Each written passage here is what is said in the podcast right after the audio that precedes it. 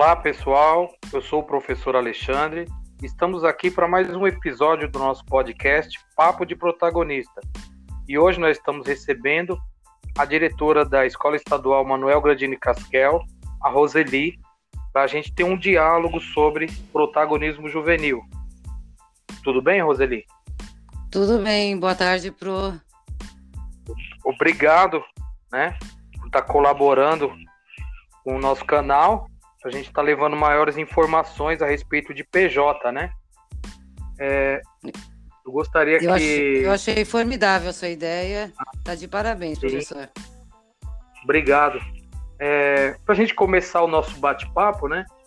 Eu gostaria que você fizesse tipo uma apresentação falando um pouco sobre a sua trajetória, formação, que às vezes a pessoa pensa, ah, ela chegou ali, já é diretora. Como que foi assim esse processo na sua vida?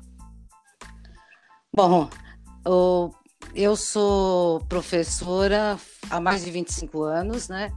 O meu nome você Sim. já disse. Eh, eu tenho atualmente 57 anos. Eu sou casada, tenho três filhos, dois netos. Né? Eu trabalho, eu trabalho desde os 14 anos com registro em carteira. Mas eu comecei a minha trajetória como técnica em química eu fui inspetora de qualidade. Né? Aí no ensino superior eu fiz estudos sociais. Ah, depois, depois eu fiz geografia e depois pedagogia. Eu tive uma infância ah. muito humilde, fui criada pelos meus avós, né? E foi, e foi por isso que, na verdade, eu foquei nos meus estudos. Eu tinha certeza que só assim eu atingiria o meu primeiro projeto de vida. Então, essa, essa questão da trajetória é muito importante, né? Porque Sim, a, gente... a, maioria a maioria vem assim de famílias humildes, né? E, as, e com, a, pelo que a gente vê, você conquistou um espaço e você hoje é reconhecida pelo seu trabalho, né? É, Sim, eu gostaria não... de saber outra. Eu gostaria de saber foi... outra questão. Pode falar. Não, eu digo que não foi nada fácil, né? Na verdade, a gente não conquista as coisas fáceis, né? É ah, com muito. É, é, trabalhando, é chorando, é sorrindo e a gente vai lá à luta, né? Tem os altos e baixos, né? Até achei interessante que no começo da sua apresentação você falando sobre seus filhos e neto, né?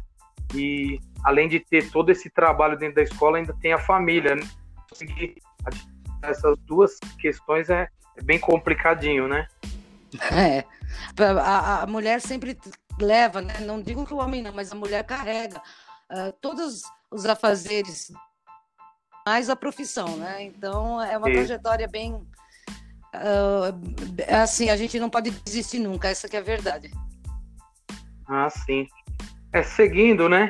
É, quanto tempo que você atua como gestor? Aí, no caso, o Manuel Grandini Casquel é a sua primeira escola ou você já teve outras experiências como gestora?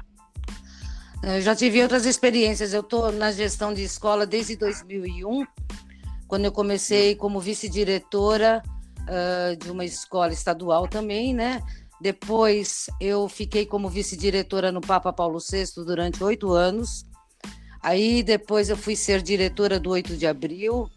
Eu trabalhei quatro anos na diretoria de ensino e só em 2013 que eu fui para o Casquel como vice-diretora.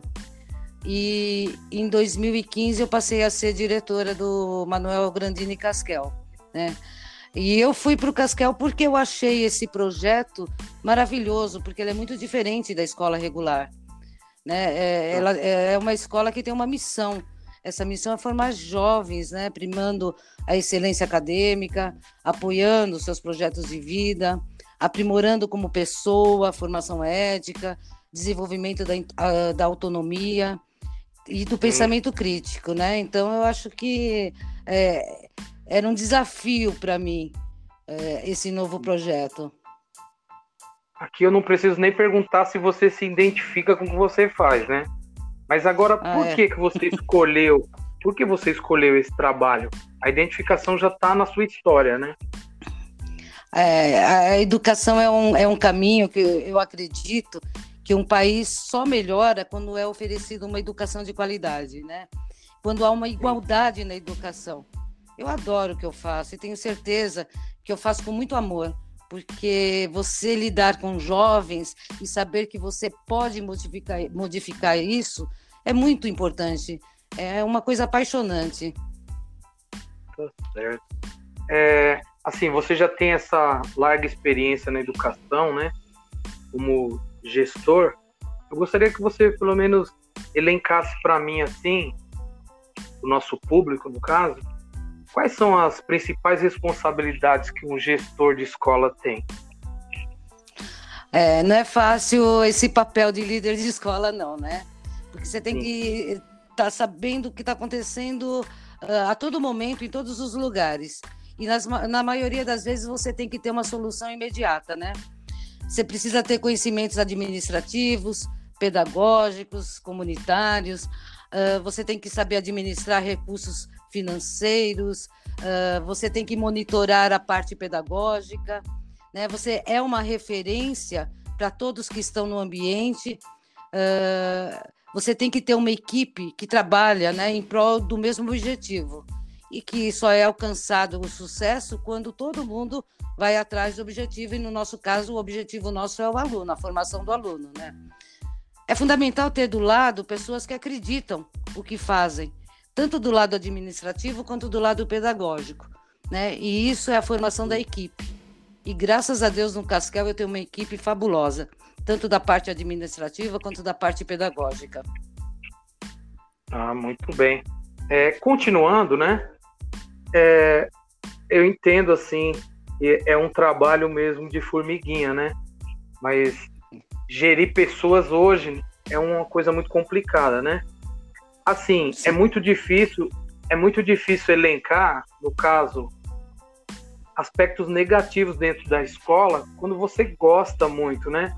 Mas você acha que seria possível você falar quais são positivos e negativos do trabalho de um gestor? É, eu acho que o aspecto principal, o positivo, né, é a gente ver um bom resultado dos alunos.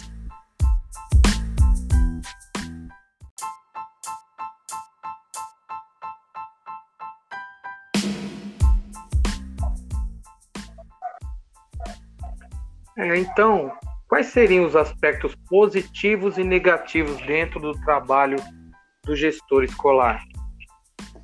O aspecto positivo, né, uh, além da gente ver um bom resultado dos alunos, uh, que são as metas externas, eu acredito que é o resgate do aluno. Esse é o aspecto principal para mim, né? Que a gente pode estimular ações positivas tanto aos professores quanto aos alunos. E o que mais me agrada é essa aproximação que a escola tem com os alunos e com os professores, né? O negativo é quando falta o reconhecimento, seja por parte do aluno, da comunidade, porque a gente está lá todos os dias dando o melhor de nós, né? Para o melhor do aluno. Então, isso eu acho que é o aspecto negativo, quando não há reconhecimento. É que nem toda profissão, né? Às vezes aparecem ali, aparecem os atores principais, né? Mas eles meio que não veem aquelas pessoas que estão por trás, né? Do produto final, não é isso? Exatamente. Né? É, a gente falando ainda dessa questão da gestão, você protagoniza muito bem esse papel dentro da escola. Como que você está organizando esse trabalho dentro da escola? Assim? Como que você organiza ele? Ah, nós temos dois aspectos, né? Antes da pandemia e agora. Porque Sim. agora a gente continua trabalhando, agora nessa época da, da pandemia, nós precisamos, todos nós, não digo só eu, recriar, a gente precisou reinventar. Uh, nós estamos fazendo adaptações na escola para o retorno, né? Uh, mesmo trabalhando em home office, a gente está trabalhando lá na escola também, arrumando o que precisa ser arrumado para o retorno, né? E durante a pandemia não houve um dia sequer que a gente ficou sem trabalhar, uh, tanto professores quanto a gente, né? Então, na verdade, a gente busca sempre, uh, tanto com a, com a vice, com a Fabiane e com a Ana Amélia, eu, eu tenho que estar sempre sabendo o que está acontecendo do lado administrativo e presencial lá da escola E agora em home office eu preciso saber com a Ana Amélia todos os dias o que está acontecendo na parte pedagógica. Né? Então é um acompanhamento.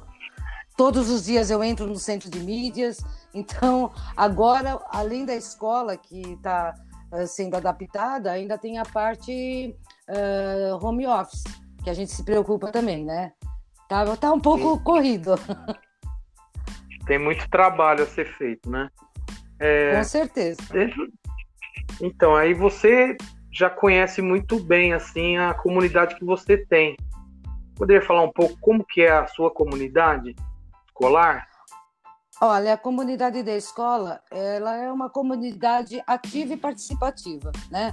A gente não tem 100% da comunidade como a gente gostaria. A gente gostaria de 100% dos pais atuando dentro da escola, né? Mas eu acho Sim. que durante esse tempo a gente já atingiu um bom percentual do que a gente tinha no início. Né? Ali em 2013 a gente tinha pouquíssimas uh, participações da comunidade e eu vejo agora que a comunidade ela está mais próxima da escola. Sim.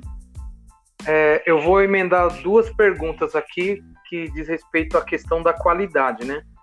Eu gostaria que você falasse um pouco para a gente o que você acha que é uma escola de qualidade e se você classificaria a sua escola como uma escola de qualidade. É, uma escola de qualidade, para mim, é, é aquela que o jovem tem estímulo para desenvolver projetos, né? Os professores proporcionem uma aprendizagem e que todos sejam envolvidos, né? tanto os professores quanto os, uh, os alunos que sejam estimulados, né? Uh, eu vejo também uma educação de qualidade quando a gente forma esses jovens para pensar e agir com autonomia. Para mostrar que o aluno é o protagonista da sua história de vida, né? A gente já atingiu um passo imenso. É, essa escola de qualidade, o, esse professor precisa ter a paixão. Eu acho que a paixão é a palavra certa. O professor precisa Sim. ter paixão para ensinar, né? Ter o compromisso. Uh, todos precisam se sentir felizes no trabalho, no dia a dia, né? E a gente a gente sabe que a gente aprende todos os dias e a gente morre sem saber tudo que a gente deveria. Então eu ah, acho que acima de acima de tudo, a gente tem que ser humilde, a gente tem que ouvir os alunos, a gente tem que trabalhar em equipe, a gente tem que ser solidário, né? E eu, eu, eu só posso ensinar, na verdade, o que eu sou, né? Então a gente tem que ser um exemplo, né? E é claro que, por outro lado, a escola deve oferecer condições materiais, físicas, pedagógicas e principalmente humanas, né? Para a gente criar um ambiente propício para essa aprendizagem. Eu acho que a nossa escola está tá caminhando para ser uma escola de qualidade. Eu acho que tem muito trabalho pela frente e a gente tem que aprender muito ainda, né? Mas sem dúvida nenhuma, hoje eh, ela, ela tem excelentes profissionais trabalhando dentro dela. Então, eu acredito que a gente está caminhando para ser uma escola de qualidade, sim, com toda certeza. Tá certo.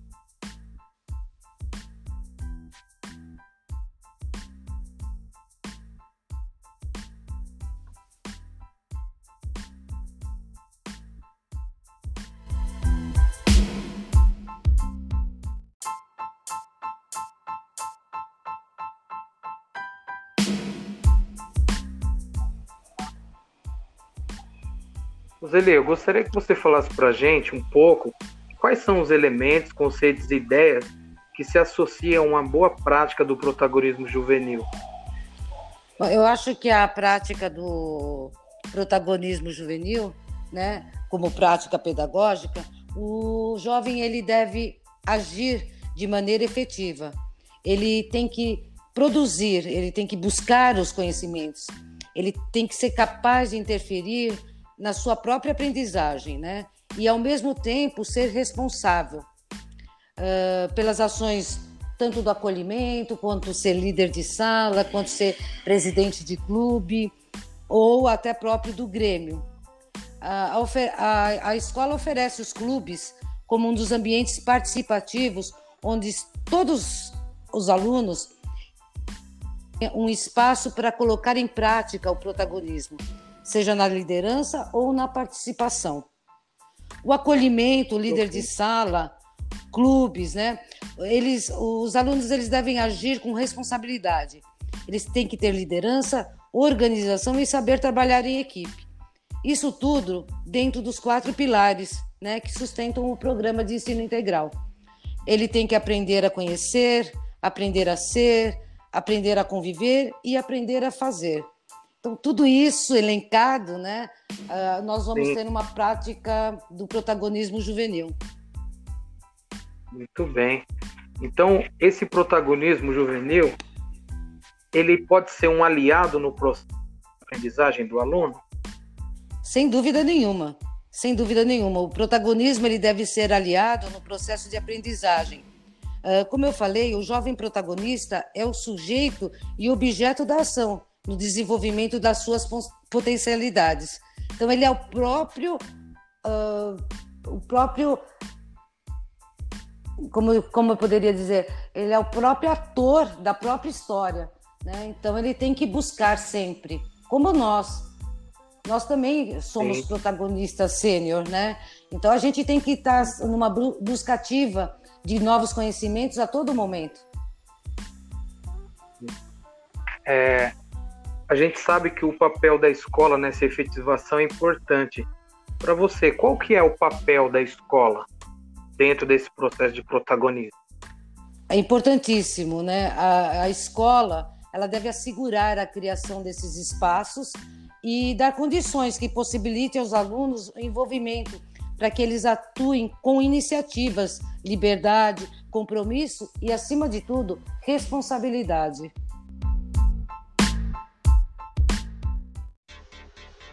Qual é o papel da escola na efetivação do protagonismo juvenil? A escola ela tem um papel fundamental na efetivação do protagonismo juvenil, né? A, a equipe escolar ela deve assegurar a criação de espaços, dar condições que possibilitem aos alunos o envolvimento. Uh, nós devemos criar uh, lugares e condições para que eles atuem com iniciativas, com liberdade, com, com com compromisso, mas acima de tudo com responsabilidades. Muito bem.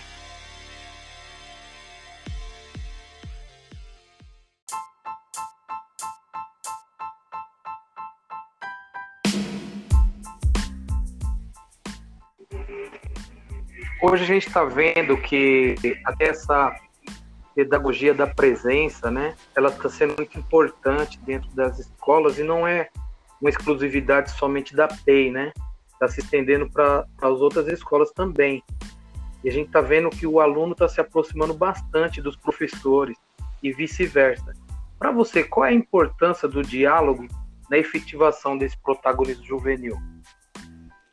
Ah, o protagonismo ele só acontece quando ocorre esse debate de ideias, né? Essa troca de experiências é, é muito importante porque não vai haver uma efetivação do protagonismo se o aluno não for ouvido. O aluno tem que ser ouvido, ele tem que uh, colocar, expor as suas ideias e colocar essas ideias em prática.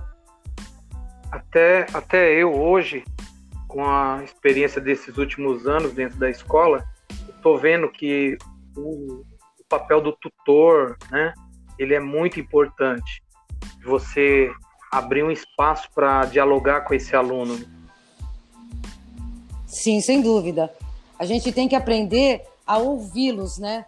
E Sim. isso é diferente da escola que a gente, uh, na verdade, a gente estudou em escola que a gente não era ouvido, né? Então eu acho isso muito importante. É a voz do aluno, né? A prática da, de ouvir e do aluno também uh, ouvir o que a gente tem a passar para eles, né? É, esse ambiente aí de transformação dos alunos uh, tem que ocorrer dentro da escola. Tá certo. É, eu até, até, falo assim, né? O ambiente dentro da escola ele é tão propício para o diálogo que a gente vê que ocorre dentro dessa questão do professor e aluno e professor e professor, professor e gestão, né? Então esse diálogo ele se faz presente no nosso dia a dia, né? Sim, sem dúvida. Eu acho que a gente tem que ter essas condições né, para o desenvolvimento tanto nosso profissional quanto o desenvolvimento do aluno. né? Porque são, são valores que a gente passa para eles, né? E uh, diferente daquela educação onde o professor tinha razão, não. Hoje nós temos que dar, escutar, dar ouvido uh, ao que eles têm a dizer. Eu queria saber também como fazer do protagonismo juvenil um recurso social para a superação de problemas e desafios da escola e da comunidade. É, a escola ela deve propiciar esse ambiente, né, que permite essa transformação, uh, oferecendo condições ideais para o desenvolvimento do aluno. Isso vinculado à formação acadêmica, né, aos valores da vida e ao projeto de vida do aluno. Uh, a gente tem Sim. que estar tá focado no atendimento das necessidades, desejos, projetos uh, de vida dos alunos e sustentando pelo modelo gestão. O, o, aluno deve ser participante ativo, né? fora e dentro da escola. Ele deve ser um agente multiplicador e eh, ele deve promover ações voltadas ao desenvolvimento e ao bem-estar coletivo. Quando a gente fala coletivo, bem-estar, não é só dentro uh, do ambiente escolar, é dentro da comunidade, é no futuro trabalho. Então é isso que a gente tem que estar tá trabalhando, né? Essa transformação. Essa, essa transformação, até você falou anteriormente a respeito de projeto de vida, com relação aos sonhos, anseios e objetivos dos alunos, como que eles se veem nessa trajetória da construção dos seus projetos de vida? É, o projeto de vida, ele é o eixo estruturante do programa de ensino integral, né? A gente deve fazer um esforço para assegurar o pleno desenvolvimento do aluno com esse projeto ou sonho, né? O mais importante para a gente que está no ensino fundamental uh, é incentivar a refletir quem o aluno é, quem gostaria de ser, né? e ajudá-lo a planejar o caminho que ele precisa seguir para alcançar o que ele pretende. essa construção do projeto de vida, a gente deve considerar os sonhos, planos, porque o nosso projeto de vida ele pode ser alterado uh, a qualquer momento. E dos alunos, a partir do momento que eles amadurecem, com certeza esse projeto de vida ele vai sendo alterado também. Muito bem. É, a gente já está chegando no finalzinho né, desse nosso diálogo. É, eu gostaria de fazer uma, uma última pergunta, né?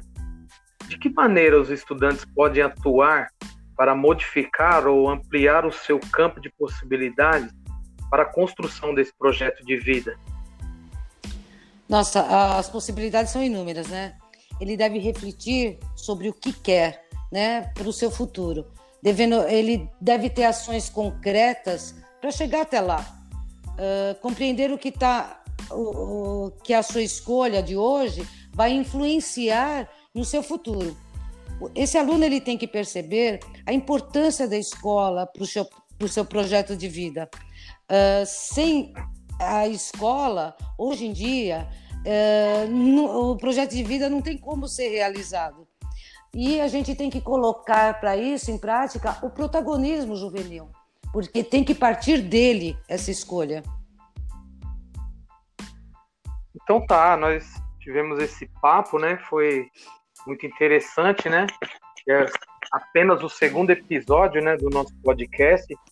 É, e eu gostaria já de agradecer a Roseli, né?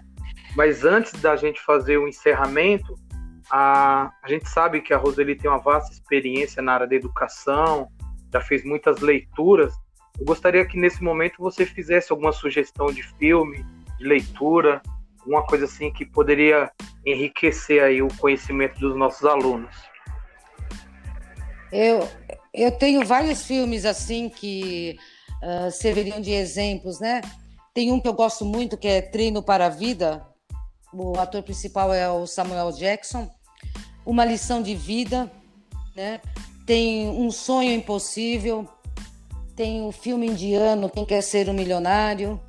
Então, são ah. vários filmes que a gente tem aí, muitos livros bons também. A gente pode deixar até anotado lá no Face do Casquel, para quem se interessar, mas tem bastante. Sim. Tá certo. Então, é, eu gostaria que você fizesse o fechamento, né?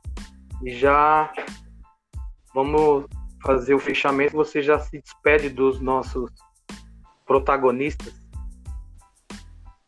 Ah, foi, foi um prazer, né? Esse bate-papo.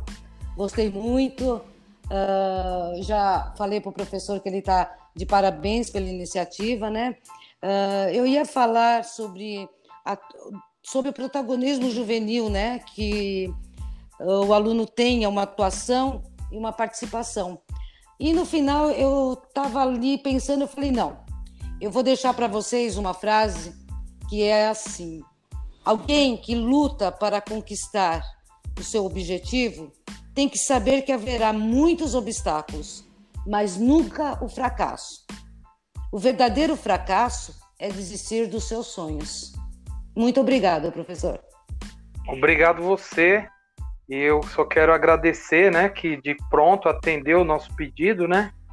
E que você apareça mais vezes, porque o nosso papo de protagonismo não se esgota aqui, né? Tá certo? Com, cer com certeza, é só me chamar que eu estarei aqui. Tá ótimo. Obrigado. Muito... Então, eu que agradeço.